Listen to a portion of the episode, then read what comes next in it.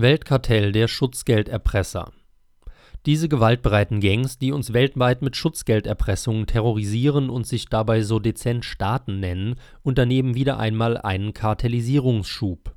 Gute Beziehungen untereinander pflegen sie schon immer, doch sollen diese jetzt noch enger werden bis anhin halfen sie einander einfach mit sogenannten Rechtshilfen aus.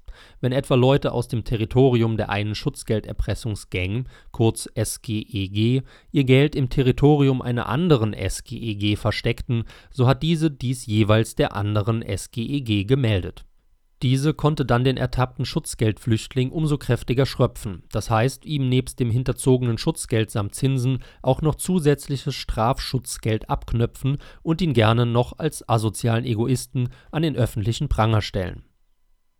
Trotz dieser grundsätzlich guten Zusammenarbeit der SGEG kam es aber immer wieder zu gewissen Rivalitäten zwischen ihnen so versprachen sich einzelne SGEG einen Vorteil daraus, die Leute, vor allem auch die großen Firmen in ihren Territorien, etwas weniger stark zu schröpfen als die SGEG in anderen Territorien.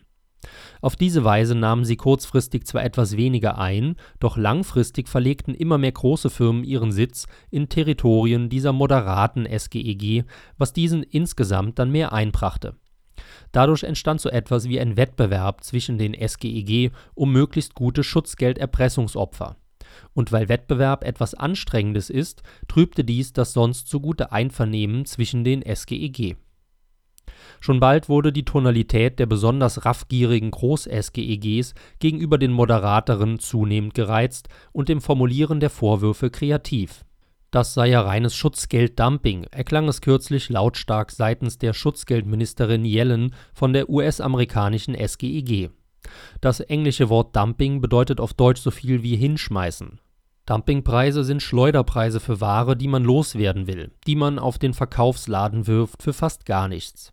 Also ist Schutzgelddumping so etwas wie der Vorwurf, dieses ach so einträgliche Erpressungspotenzial einfach ungenutzt hinzuschmeißen, dieses kostbare Privileg zum Abschröpfen der großen Firmen einfach mir nichts, dir nichts fahren zu lassen. Der Vorwurf scheint zu wirken im Kollegenkreis der SGEG der Schutzgeldministerin Yellen pflichten die Schutzgeldchefs anderer großer SEG, die sogenannten G20, eifrig bei. Wenn es nach ihnen ginge, sollte die Abschöpfungsquote bei großen Firmen nicht unter ein Drittel des jeweiligen Jahresgewinns fallen.